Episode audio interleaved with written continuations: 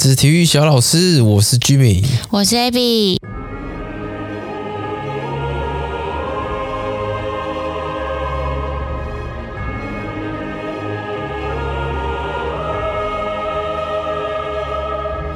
这是我们的奥运特辑，奥运特辑，奥运特辑。嗯，我们奥运会从七月二十三到八月八号，整整三周的时间，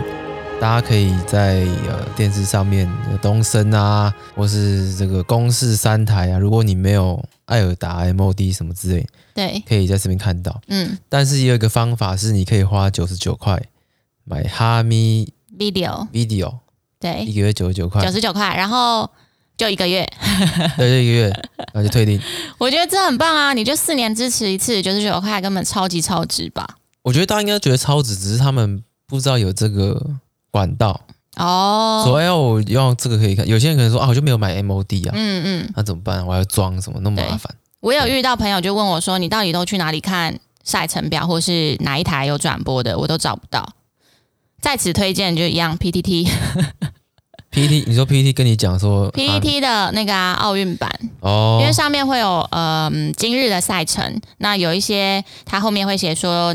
电视或者是呃哪一台有转播，电视哪一台有转播这样。嗯嗯，然后嗯有一些有一些比赛也会开 live 文，那也会有人在底下回说在哪里看得到，或者是什么比赛开始了没？因为其实现在表定的时间很长，会因为前面的赛程 delay。可是他们都 delay 很久，让我有点不可思议。不是说 delay 个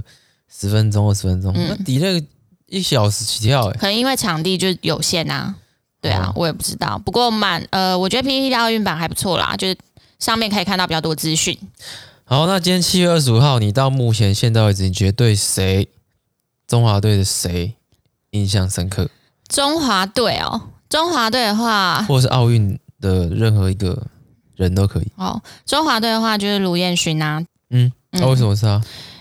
因为他就是第五次征战奥运嘛，那他其实也是因为年纪的关系，三十七岁吧，然后所以就是今年是他的最终战。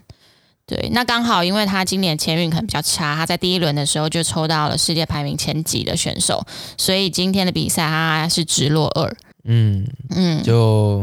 应该就不意外了可。是我不意外，可是你对啊还是可以看到，就是他在场上奋力拼搏的那种精神，我觉得看出来是呃，就是很敬佩他。再加上其实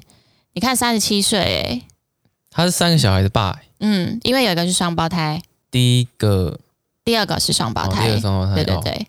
对啊。然后因为我大概从你可能大学的时候就有看到卢彦勋在比赛了吧？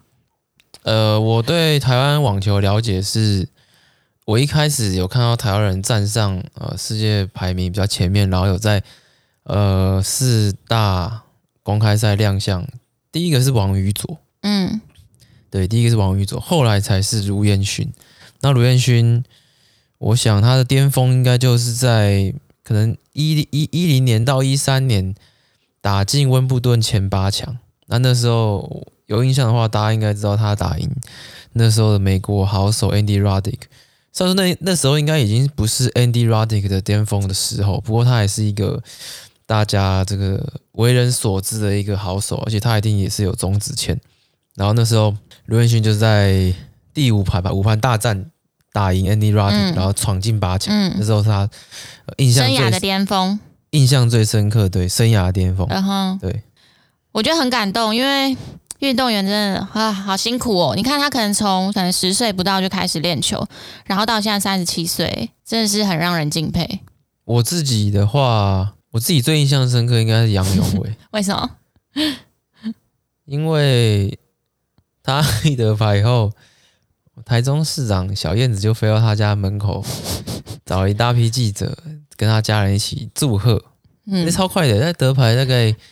两个小时内吧，马上就超 live 快， live，就是直接在那边 恭喜恭喜这样把。人家爸爸妈妈、弟弟啊、阿妈都抓出来。啊、爸爸妈妈有什么好想要讲话的？啊他、弟弟呢？弟弟是不是觉得哥哥很棒？很快、我没有看过那么快的、嗯，不过其实我们在这次看杨永伟比赛柔道之前，我们根本还不知道规则是什么吧？不知道啊所以我们就上网 Google 了一下，然后看了一下，就快速的看一下，就柔道的规则是什么这样子。嗯嗯，对，对没错，我们是也是算一日球迷了，对，对，可是我应该已经算是会看了，虽然虽然说还有一些细节，因为看的不够多，所以可能不知道那个那个那个细节是哪个。不过大部分规则啊，或什么怎么得分，要怎么结束比，怎么 call game，大概会大概知道这样子。嗯嗯。不过杨永伟是第一次去参加奥运，然后就拿了一个银牌回来，我觉得很厉害，值得看。就是三年后的巴黎奥运，希望他可以摘金。其实他这一次来就是要摘金的、他的目标就是要摘金，因为我想他他虽然说第一次参加奥运，可是他已经打过太很多的这种公开赛啊，所以他对那个日本选手也不陌生啦，也遇过很多次，所以他自己是评估他这次是可以想要采摘金的。真的吗？嗯因为我看小燕子在访问她弟弟的时候，弟弟不是说一开始其实也没有决定觉得要拿奖牌，就是去磨练磨练就好。可是他后结果一面路过关斩将后，面是自己想，他就是拿想要金牌。哦，嗯、对啊嗯，还有机会啦，他还很年轻，重点是他那个 IG 很屌、欸，得金牌又直接翻得好几银牌倍，银牌银牌就直接对翻好几倍的 follow。嗯，我觉得这很棒啊。如果更多人可以关关注台湾的选手这件事情，很棒，需要给他们鼓励。好，那你知道在东京奥运办之前呢、啊，其实有很多纷纷扰扰， 因为就是疫情的关系嘛，他们一直在犹豫说我到底要不要办，是，因为其实在去年就要办了嘛，所以他们对已经延期了一年。没错，那到今年呢，因为还是因为疫情的关系，那还是在犹豫说到底要不要办。你知道我跟你讲过说，我们每一个地方，假如说你台湾要参加奥运，你要有中华的奥会去向国际奥委会去做报名嘛， 嗯，所以是由你每一个国家地区的奥委会去做报名。是那日本也有日本的奥林匹克委员会，是，叫做 JOC 嘛，Japan 什么 Olympic Comedy 之类的。因为呢，在去年已经延期过了一次了，然后今年又有一种就是不知道办不办得成。有一件事情是日本的奥林匹克委员会的会计部长森谷进，嗯，他因为压力太大了，因为你奥运一直延期，你很多的资金啊，哦，一对直火呃钱一直在烧这样，人你可能烧钱，然后你可能会违约，你可能签很多约，然后加上你硬体的设施，你可能当初盖人就要回收嘛，嗯你现在都在那边都收不回来，对，可能是一笔大烂账。然后加上这个奥运的钱呐、好像那时候那时候有一个关键字在日本是叫奥运黑金，就是他们有一些那个账啊嗯是很模糊的，嗯然后导致呢这个会计部长他在压力之下他自杀了。嗯，他就在地铁前草线跳轨，哦跳轨哦，然后警方出判定是自杀嘛。那嗯，但是理由就是大家不知道是为什么，不过大家他没有留遗书什么之类的这对样，不过嗯啊大部分的推断是、压力过大，对，因为延期的事情，然后这些钱呐、什么对他来讲压力太大了。是，然后到今年哦，就是二零二一年，好延期一年，今年要办，对不对？每天还是有很多日本民众上街抗议说，我们要取消奥运，嗯我们不要奥运。嗯但是呃，有一个说法是说，有有七成的日本民众他们不支持举办奥运，他们要取消奥运。嗯对，有七十趴的人是这样认为。嗯，但其实要不要继续办奥运这件事情呢，不是日本自己单方面是可以决定的。当初日本呢，他们跟国际奥委会签的合约就是说，东道国就是日主本办国，对，除非处于战争、内乱或是奥运的参赛者健康或安全受到严重威胁时，国际的奥委会有权终止奥运。嗯然后另外还写到说，与奥运相关联的所有损害赔偿都将由负责举办的城市承担。嗯所以就是，其实日本很为难，一方面是他不能决定可不可以取消这一件赛事，因为这件事的权利在合约里面记载是属于国际奥委会可以做决定的，嗯就变成说国际奥委会如果他今天不办，那也是由国际奥委会去发这个声明，是，然后他这真的不办了，那这所有的赔偿要由东京要自己承担。日本在这个角色是一个比较被被动动的哦的，然后加上他要承担所有的风险，嗯哼。所以他其实压力也是蛮大的。对啊嗯，诶，那延期没有在选项里面吗？不能再延吗？因为明年就是冬季奥运，冬季奥运会，对，所以我不知道还有没有哦再延期的选项。哦哼，对啊，对啊，对啊。嗯没错嗯然后他们光是原本没有延期的奥运会，估计要砸下一兆三千五百亿日元，是原本没有延期哦。那你延期一年嘛，你中间还要还维要护维护啊，对什么噼啪的。嗯那他他们原本预期是说啊奥运可以带来九兆多的商机，嗯，但是停办的话，就是你连赚都没得赚，然后你还要付出很多的很成多本，的成本。对，几兆的成本这样子，对啊，所以呃也是也是很两难的、啊加上可是其实你看现在连九兆一定都没有，因为你不开放国际的观众嗯，对来看啊嘛。，对，就是你没有实质的收益，你说像我刚刚讲说，国际奥委会有权这种奥运会，它里面有一条是说奥运的健康参赛者健康安全受到威胁时是，，所以他们没有引用这一条嘛，表示说他们嗯觉得还没有到这个时候，嗯嗯，对啊。国际奥委会有百分之七十的收入来源是运动赛事的转播权利金。嗯哼，所以如果他把他停办的话，他相对也要付出很多的违约金，啊所以他一定也会想办法尽量不要停办。唯一奥运有停办过的时候是什么时候？你知道吗？二战，啊，对对对，就是世界大战的时候， 没错，对，所以基本上他讲的前面讲的就是说战争内乱嘛，对，我我我相信啦，现在引现在引用到就只有战争啦，对吧？内乱没有嘛，然后参赛健康，他这一条他绝不算嘛，对。对吧？不过，依照就是日本说要继续举办奥运之后，其实全世界也只有北韩就说那我不要参加，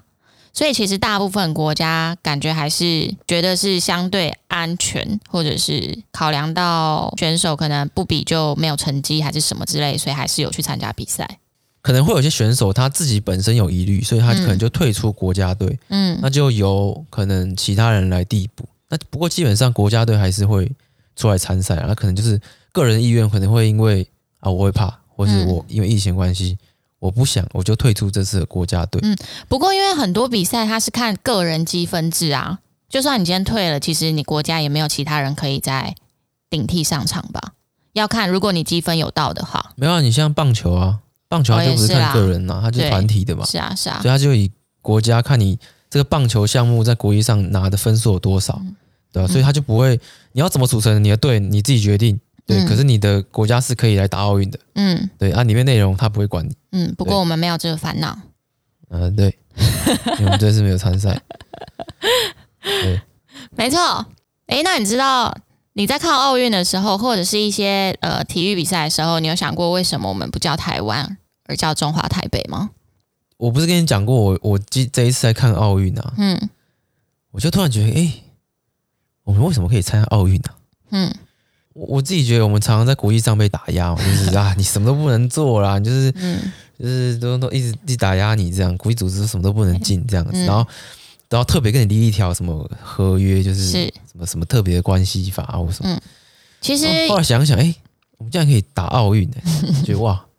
这是发生什么事情？嗯，其实我们能够以中华台北这个名字来参加，也是当初有一个合约。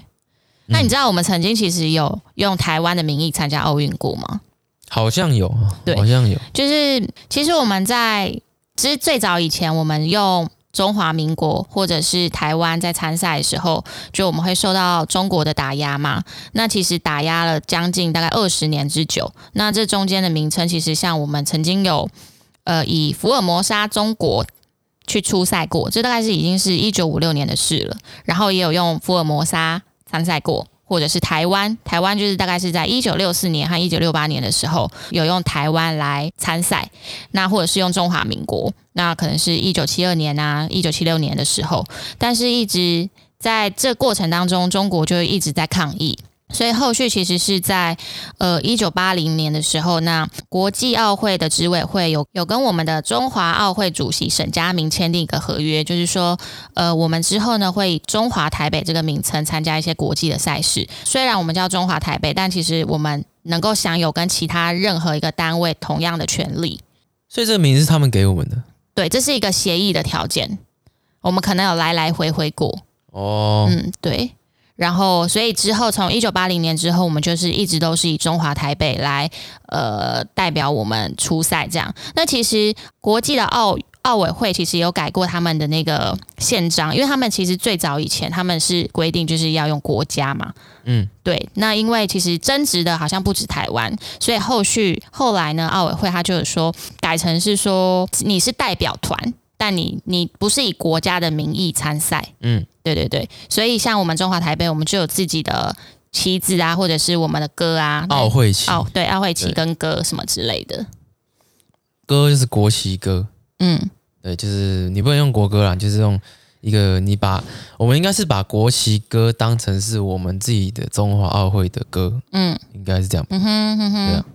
对啊。那像是其他组织，譬如说像我们这里一两天好像有在新闻看到 ROC，对，ROC ROC 是比较特别一点的。这个 ROC 呢，不是在讲我们台湾哦， 对，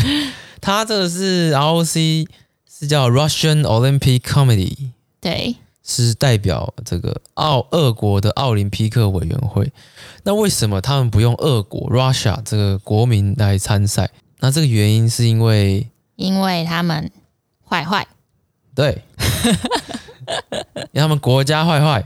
不是运动员坏坏。嗯是，对，为什么呢？因为他们在二零一五年的时候被这个世界反运动禁药机构 World Anti-Doping Agency 嗯哼指控说，俄国当局系统性的帮助旗下运动员服用禁药，让他们在顶尖国际赛事中取得佳绩。这件事情呢，在两年后的二零一八平昌冬奥上，平昌就在韩国嘛，对，俄国运动员的参赛资格也因为禁药风波受影响，他们只能用俄国奥林匹克运动员的身份参加，嗯他不能代表俄国。那你在比赛期间呢，你也不能放国旗，就是我们一般我们不是打完之后我们会上凸台吗？对，凸台就是谁站一、谁站二、谁站三嘛，凹凸的凸嘛。然后你就要看你的自己国家的国旗呢，第一名就是最高，第二名就低一点，第三名最低这样，然后被升起来这样子。他们因为禁药关系，只能用俄国奥林匹克运动员参赛，然后你是不能升国旗，不能放国歌，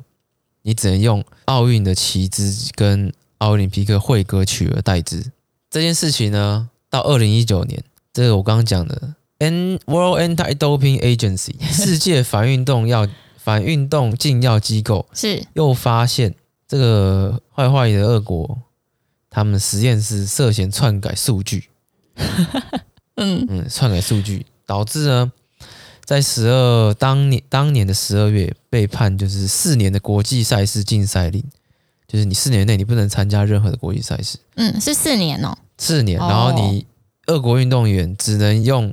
中立地位参赛，就像你可能就是呃俄国奥林匹克运动员什么之类的。嗯。哎，不过我看他那个四年好像后来被缩短成两对年，呢。后来他们有上诉，哦，后来因为嗯俄国就去上诉啊，然后呃国际体育仲裁就说啊，那我就把你解为两年，嗯哼，但就差不多啊，这两年内你就是不能用俄国，你不能代表俄国，不能放国歌，不能放国旗，是，所以今年的冬奥跟明年明年的北京，呃，今年的东京奥运，我刚刚都讲的冬奥是东京奥运，跟明年的冬季奥运在北京，你都不能用自己的国家参赛，嗯，然后你每一次比赛，你的运动员还要提交你未服用禁药的证明。哎、不过其实俄罗斯坏坏好像不是最近才有的事情哎、因为其实在一九八零年那个时候还是苏联吧，嗯，前苏联，对，前苏联。一九八零年的时候，那个时候是在莫斯科的夏季奥运，然后那时候呢，因为前苏联入侵阿富汗而导致那时候有大量的国家就抵制它。在一九八零年的时候，他们也是不能以他们的本国的国旗和国歌代表参赛，而是就是他们自己成立一个组织，允许他的运动员用个人的名义参赛。嗯所以其实他们也不是第一次遇到这样的事情。所以你这一次在东京奥运你看到一些 ROC 啊，你就知道说、啊他们是就是俄国这样对对俄国对这样子，还有一个蛮特别的是，我们不是有看到一个嗯、呃难民 E，E EOR EOR 对 EOR，我们我们像我们中华台北是台 TPE 嘛。对它几乎都是用三个字的缩写啦。是那 EOR 是什么？EOR 是难民队。你如果看一些主播讲，他们是难民队。E 嗯 EOR 的这个全名叫做，哦，它是法文诶、那我就法文我就不念了。然后这难民队叫 Refugee Olympic Team，他们第一次参赛是在二零一六年的里约。那为什么是叫难民队叫 Refugee Team 呢？是因为里面的一些成员大部分呢是来自一些饱受战争啊、饥荒或需要政治庇护的国家。那这些的人呢，大部分来自阿富汗啊、卡麦隆、伊拉克刚果、伊朗、伊拉克、苏丹、叙利亚是，这些地方。我觉得还蛮特别的、欸。对，这个代表团其实还蛮特别的。然后他们这一次参加的人数，好像也比当时一六年在里约的参加的人数多。多蛮多的，嗯第一次在里约的时候好像只有二十几个人，对，对啊，然后这一次就好像不知道有没有多一倍。嗯，我觉得很棒啊，很棒。我记得印象很深刻，是我有看到一个跆拳道的，呃，伊朗，他应该是来自于伊朗，但是他现在是代表难民队出赛。那原因好像是因为他之前呃，可能在伊朗的时候，可能政府对于这个男女选手之间的资源可能有差异，还是什么的。嗯那所以他今年就是是代表难民队这样，对，没错。我在做搜寻的时候啊，嗯像我有看到一个打拳的，嗯他是叙利亚人，嗯，那因为叙利亚就是长期在打仗嘛，是然后他就觉得很危险啊，所以他就带他的妻小跑到了，呃，不知道是法国还是哪边，反正就跑就就跑走了啦嗯哼寻求可能政治庇护嗯之类的。所以他在这一次他也是代表难民队，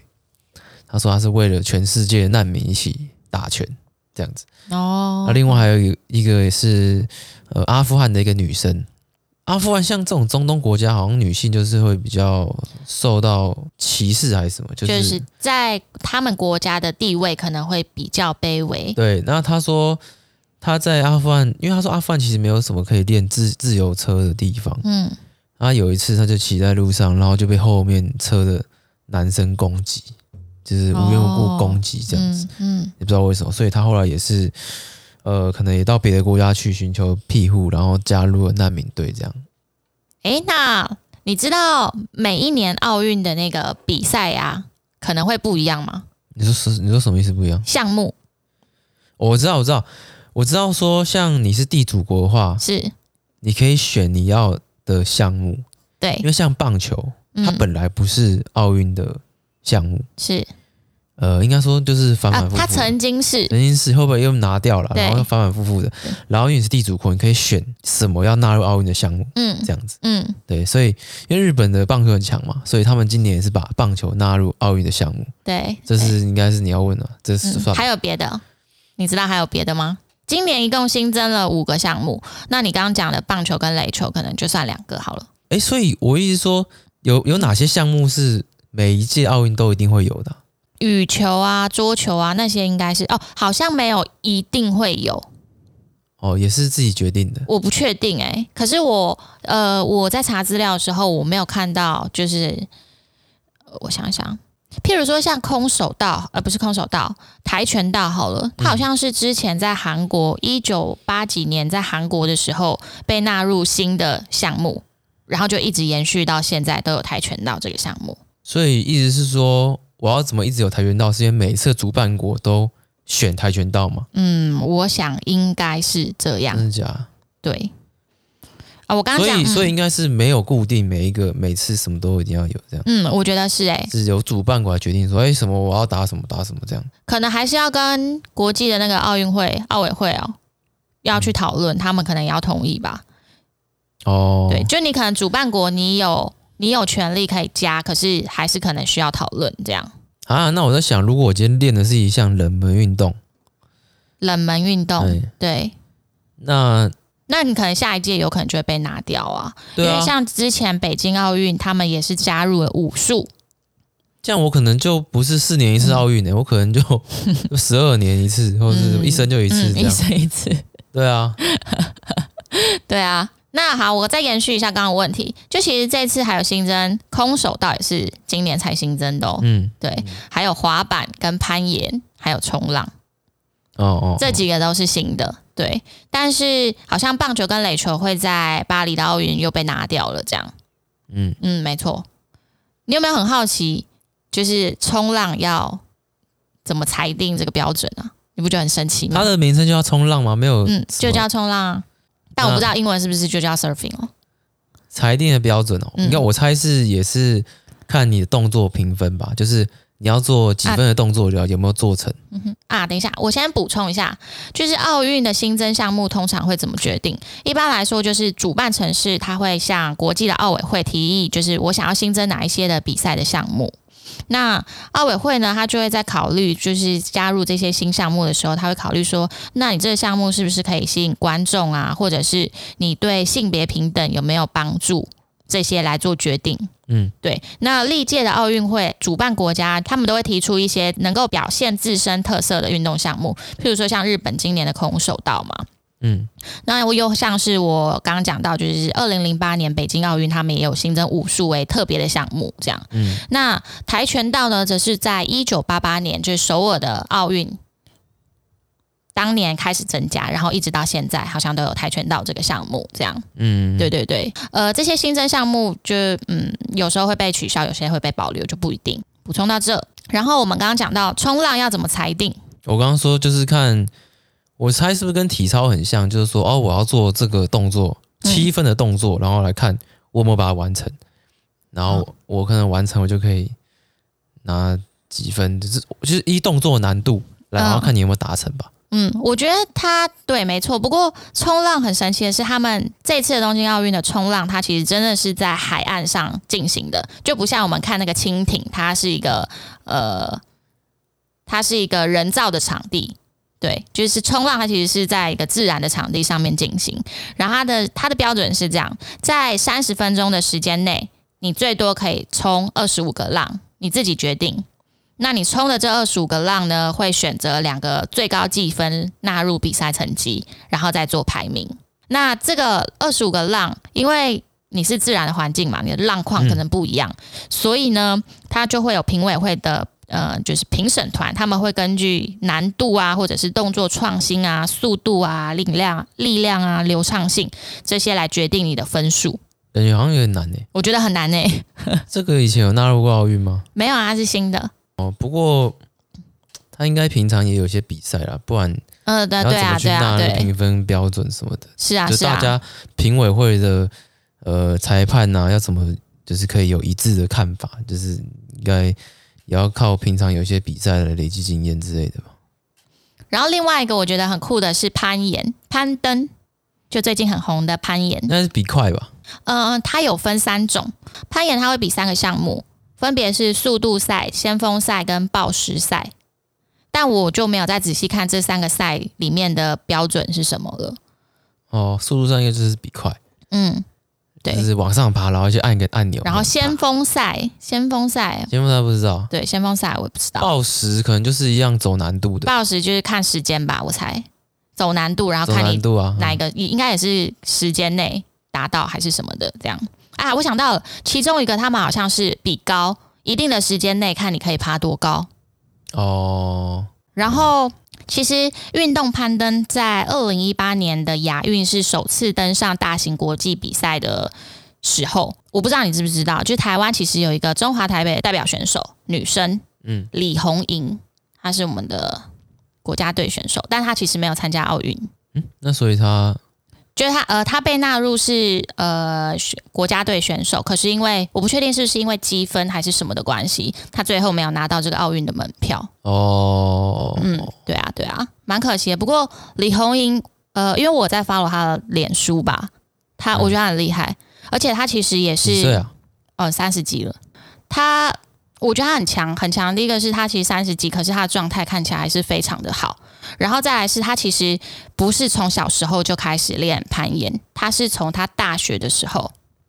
就参加了，可能有点像报时社，就是那时候可能攀登社什么的吧，开始开始有兴趣，然后从登山社。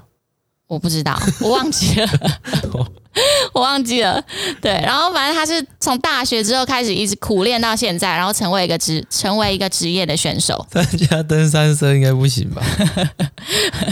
登山社应该不能来参加攀岩吧嗯不？过他已经三十几岁了，不知道三年后的那个巴黎奥运可不可以看到他站上国际舞台？所以搞不好攀岩的生涯比较长啊。也有可能啊。对啊，对对对啊，对，没错。嗯，反正攀岩也是蛮蛮酷的一个新的项目，蛮值得看的。不知道转播能不能有机会看到九十九块，赶快去跟哈米哈米？哈米没错。那接下来我们讲几个印象深刻的人吧。我们刚刚有讲到卢彦勋嘛，嗯，嗯，对，然后我们还要讲到杨永伟嘛。那还有谁是你觉得可以跟大家介绍的？我先讲好了，我觉得大家还值得一看的是，一样是老将，就是我们的桌球教父庄智渊。嗯，对他也是，应该也是第五度参加奥运，然后他年纪更大哦，他今年已经四十岁了。不过我记得，我真的我记得他之前就是说他要最后一次奥运，结果他今年又 来，我印所象以怎样？没有，就是就很厉害，还是可以当国手啊，哦，他的确是没有说这次是他最后一次奥运，嗯那他没有讲啦。对他也是很强，你知道他的背景是他因为他妈妈、他爸爸就也是跟桌球有渊源，所以他好像从八岁开始吧，他就一直苦练。你看八岁到现在四十岁，我记得他后来他有在台湾开一个桌球馆，高雄他有对开一个给选手呃练习的场对馆，对对对开个对，场馆这对，样子没错，这也是为台湾的后辈付出啊，我觉得。嗯，他、嗯现在还会加台湾桌球一哥嘛？因为现在一哥可能不是他，他所以他曾经啊，他升级为教父对了，教父教父 Godfather of Ping Pong。对，那哎你知道他妈妈很强哎、他妈妈以前在很小的时候，家庭的家里的生活环境不好，嗯嗯，然后他好像原本先做了一份工作，那时候都童工哦，才可能十几岁这样，嗯后来童工不知道为什么他就被 Fire 对，被 fire 了。嗯然后朋友就介绍他去一间道馆，就那时候的桌球道馆去帮忙记分数。后来他就是十几岁，他就去那间道馆记分数嘛。然后有时候有人想要来打球，就找不到人打，就是说，那不然你记分上来打一下好了。嗯，你就一打哦，一鸣惊人，你就想说这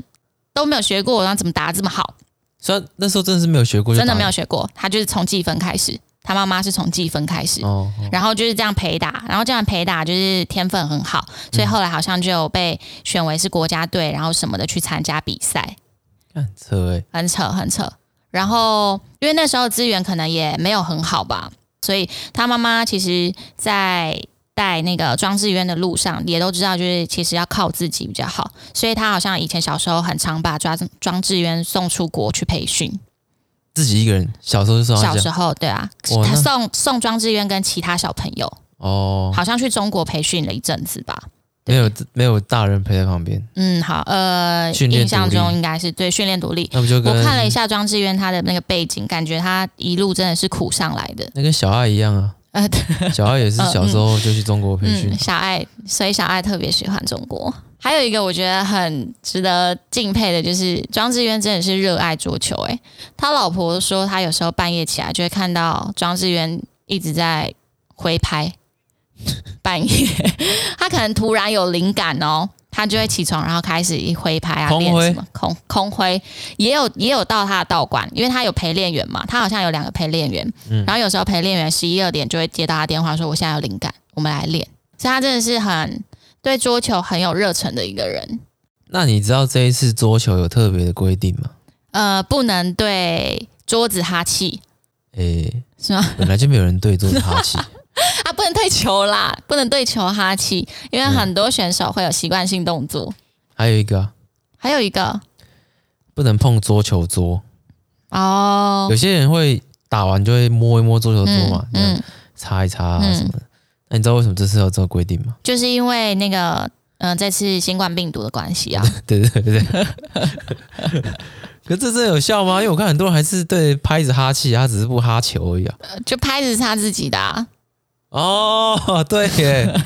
哦有道理耶。我想那不都哈气吗？为什么不能哈球可以哈拍？不过这里有一个 bug，、嗯如果今天我对我的拍子哈气，嗯，我拍球，然后你在接球，嗯然后你又对你的那个拍子哈气哈气，那中间的过程当中就有可能传播了吧？至少比你直接对球哈气好吧？应该是这样吧？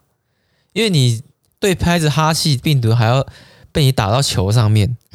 对啊，啊，你至少比你直接病毒上球好，也是，就是你拍子比较还有一点几率，可能不会伤到球上面这样。嗯，讲到桌球，还有我们刚刚呃在四强战败北的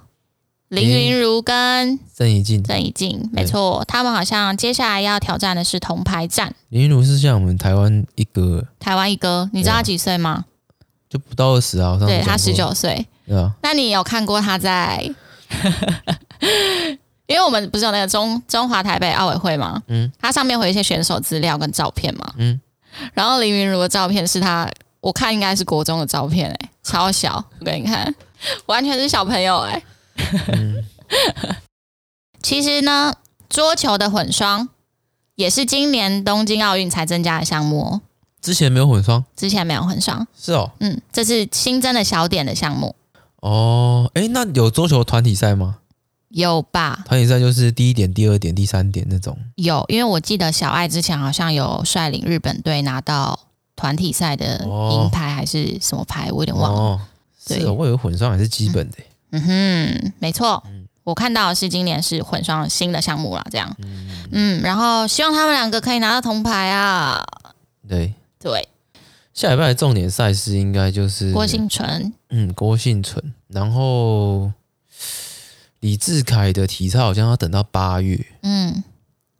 呃，下礼拜接近周末的时候，好像可以看田径的初赛了吧？那个我们今天杨俊翰啊，跟郑兆春他们已经搭飞机出发日本了。他们现在才去哦。嗯，他们是现在才去，因为他们的比赛日期就是应该我记得没错，应该是这礼拜四还是这礼拜五，印象那中。怎么不早点去看看大家试试一下场地嗯，不知道。啊？搭什么舱？我没有看到， 不过我想应该是商务舱了吧？嗯，对啊，还可以再讲一下我们刚刚夺牌的罗嘉玲，罗这嘉个也是玲，很年轻的小妹妹罗，嘉玲是跆拳道有史以来最高的女生，嗯，一八三，一八三，对，好猛哦！对刚，也是恭喜她，年仅十九岁，第一次参加奥运就夺得了铜牌。她不错啊，我觉得她没有，她蛮享受比赛的那个样子。嗯，我觉得台湾人就是很常会有那种会怯场，他没办法拿出他很享享受比赛的样子。不过搞不好这一次因为没什么人，搞不好对台湾人比较容易怯场，这个也比较加分，就是不会这么怯是啊，场。不过，呃，刚罗嘉玲一开始一度分数落后的时候，她也是节奏就会开始有一点乱啊，有一点急躁啊，没有说那种怯场那个脸呐、你就知道他，气势是不对是？他就是他在怕，他在怕，那个那个那个脸就看得出 来了。 哦，你光看脸，就是你就知道他在他整个那个气就没有。有哎、像我们前天哦，昨天看那个举重女子四十公四十九公斤级的那个中国人啊，侯智慧一出场，帅、哦真的就是魔王哎、真的很帅欸、他真的很帅欸、 他真的很扯哎、我不知道你们有没有看，就是呃四十九就是方婉玲那个量级啦，对，对啊，然后侯智慧就是抓举第一嘛，大概抓举不知道抓多少，九十九十几，嗯，就对,、啊、对，就是90记。几啊，对啊对，大部分前面的选手差不多可能第二把、第三把都结束了之后，他才开始站出来，然后一副觉得很轻松的样子。对啊，真的很轻松啊，他他的抓真的很轻松。我觉得他好可怕哦，虽然他强欸只有一百四十八公分不过那个量级好强差哦不多就是一百五上下，哦，嗯，对啊，嗯就是你可能身高越高会越不吃香啦，行程走得更长，对，行程走得更长。对啊，嗯侯智慧很很很强哎、